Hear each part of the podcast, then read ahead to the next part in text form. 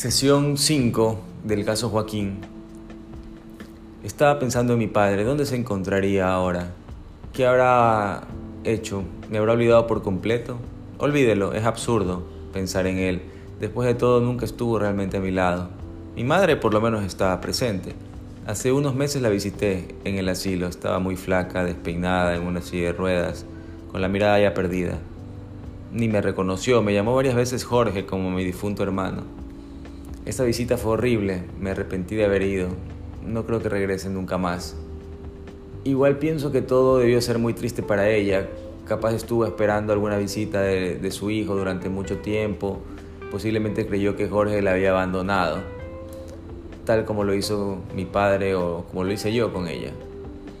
Quisiera poder liberarme de esta sensación de culpabilidad que me atormenta, pero a pesar de los años siento que sigo atado a la familia, como ese día que decidí huir, nunca terminé huyendo realmente de casa. Extraño a mi esposa, mi ex esposa Judith, pero sobre todo a mi hija Kelly. Debí hacer algo para que ellas no me dejasen. Debí prestarles mayor atención. Cuando comencé a hacer con mi familia aquello que tanto recriminé a mi padre, Ahora estoy solo, pero siento como si siempre estuve. A pesar de tenerlas a mi lado, siempre sentí esa soledad. No soporto la vida como es. Me levanto todos los días a la misma hora, tomo el café en el mismo lugar, frente al parque, hago como si leo el periódico, no lo hago en realidad, solo observo. Camino un poco, regreso a casa, a veces escribo algunas líneas incomprensibles, me duermo me levanto, trato de ver televisión, pero nada me distrae. Mi mente sigue siempre como confusa. Siento deseos de buscar a mi hija, pero pronto mi intención desaparece en medio de un agotamiento. Deambulo por mi departamento hasta que decido dormir. Paso horas pensando también en la cama hasta que logro conciliar el sueño. Y así eh, el día siguiente es igual y así todos los días. Estoy cansado realmente, ya a veces pienso que no quiero vivir más.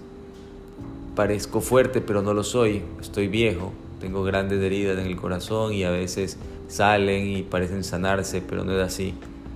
No sé si podré seguir, no sé si puedo continuar engañándome solitario, siempre acompañado de mi imaginación, que a veces me sirve de escape de la realidad me permite creer que soy alguien más, que tuve y tengo otra vida, una vida más normal.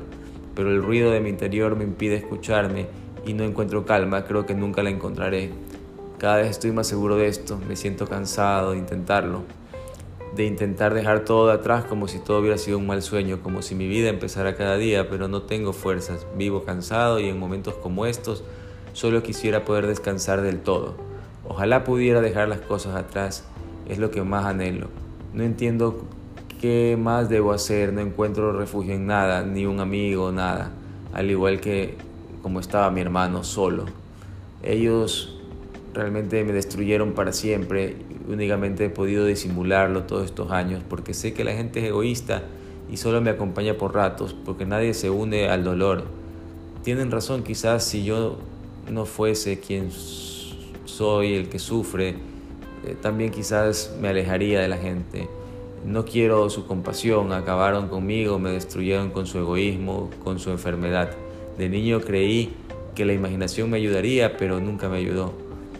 Únicamente fue como cerrarle los ojos a la verdad, como querer ceder a la, diferente, a la indiferencia de la vida. Fui un tonto, pero era solo un niño Siento que mucho sufrimiento pudo haber sentido mi hermano, quizás más que yo. Lo sé ahora y lo entiendo y sufro por eso. Él murió, no soportó más la vida, lo aplastó, ellos lo acabaron.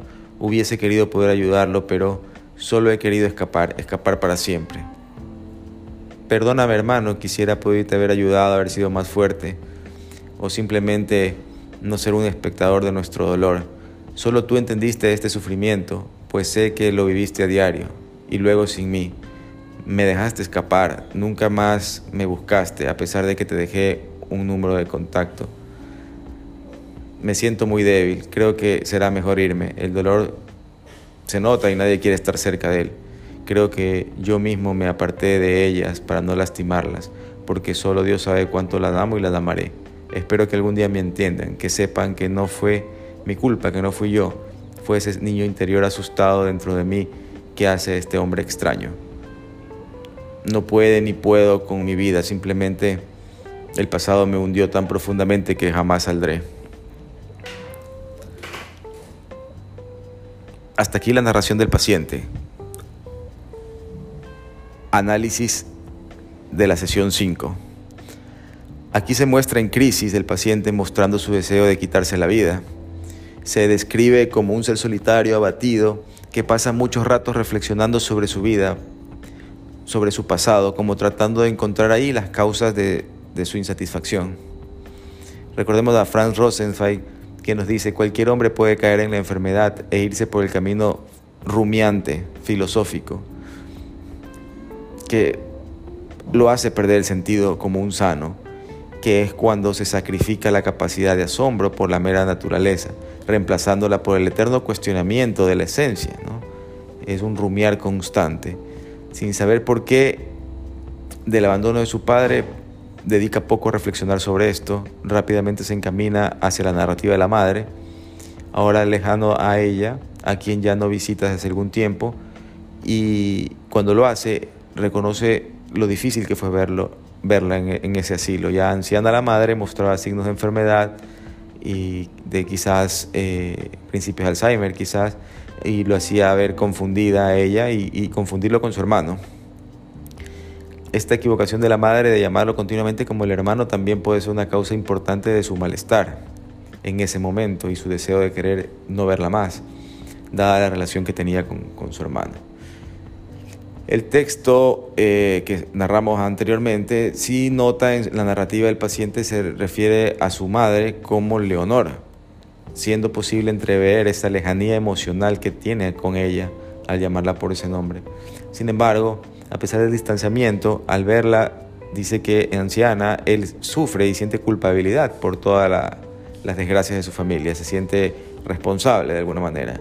Concretamente hace cierta eh, la idea de que su vida de su casa fue como un abandono también, como lo hizo su padre, y que esos abandonos pudieron contribuir a que la mamá esté ahora sí en su estado y el hermano haya muerto. Su pensamiento se vuelve cada vez más repetitivo y culpabilizador. Eh, se cuestiona de las acciones y de las cosas, que son en realidad, se pregunta.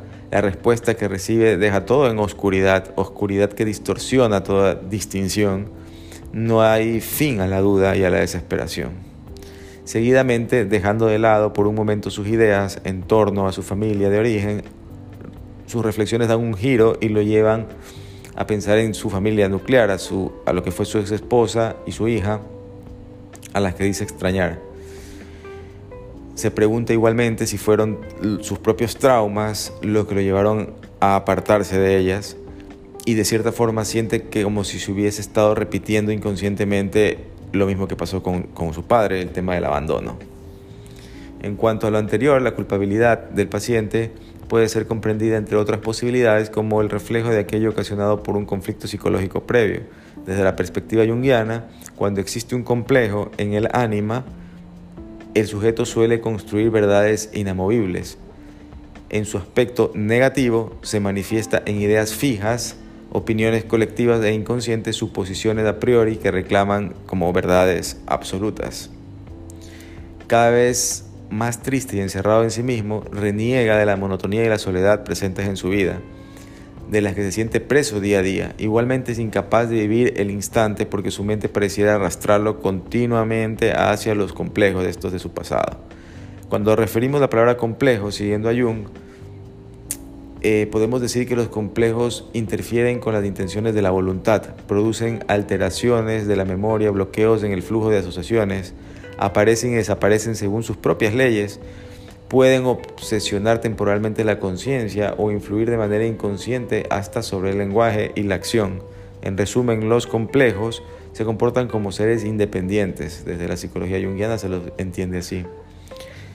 Entonces se podría decir en este punto que Joaquín es inundado por este inconsciente destructivo que hace eco con lo externo, Así también probablemente el haber ocultado por tanto tiempo sus emociones por medio del pensamiento repetitivo y simplificador ocasiona también a su vez una represión que deriva en una salida desproporcionada de lo reprimido a manera de síntoma. De esta manera, en medio de toda esta perturbación, menosprecia y deja de lado a su imaginación y la tacha como que nunca sirvió de nada siendo que en realidad la imaginación inventa algo más que cosas y dramas, inventa la vida nueva, inventa el espíritu nuevo, abre los ojos que tienen nuevos tipos de visión, siguiendo a Bachelard, a Gastón Bachelard, filósofo. La imaginación, por ende, tiene un carácter muy importante, pero el paciente no lo, no lo asimila como tal. Ese factor que en su momento le ha ayudado a superar escenarios adversos, ahora lo ve él como un engaño infantil de hecho, hace tiempo que ya no imaginaba y ya no tenía este, este, trabajo constructivo de la imaginación, sino más bien es más probable pensar que las imágenes ya lo habían atrapado a él, causándole daño. Es decir, aquello que le daba en un momento una salida, ahora es también causa de su malestar. Así se observa la doble cara de la imaginación, tanto como recurso, tanto como elemento de posesión, de afectación y ahí podemos citar a Edgar Morán, por ejemplo, cuando dice, mejor aún, a menudo en los sueños, nuestra mente crea sujetos completos, o bien resucita de forma implacable a la personalidad física y psíquica de aquellos con quienes soñamos. A través de nosotros hablan con su voz, piensan con su pensamiento, lo que revela la fuerza extraordinaria y misteriosa de entre lo que es la mímesis y la posesión. Esto para entender la contracara. ¿no? Eh, finalmente, envuelto en la, en la desolación, Joaquín recuerda una carta que dice haberle escrito a su hermano antes de partir y, y también antes y también una carta que también habla de una carta que ha dejado al hermano aparentemente antes de suicidarse, pero todavía no profundiza sobre este tema. Eh, no obstante, a pesar a pensar en este, en este asunto, se va generando en él una creciente identificación también con su hermano, que lo potencia hasta tal punto que es factible leer entre líneas ese deseo de muerte, dado que dice que se siente solo como su hermano, por ejemplo, y narra mucho, muchos, en muchos espacios de la conversación, narra mucho esta similitud con la realidad del hermano. Este deseo igual él lo trata de mediar para no llevarlo a, a lo real y simbolizarlo quizás de una manera en su narrativa y en lo que dice el hermano. Pero bueno, algunas cosas todavía faltan por entender en esta última parte y en siguientes sesiones pues veremos si es que podemos esclarecer estos temas. Hasta aquí el análisis.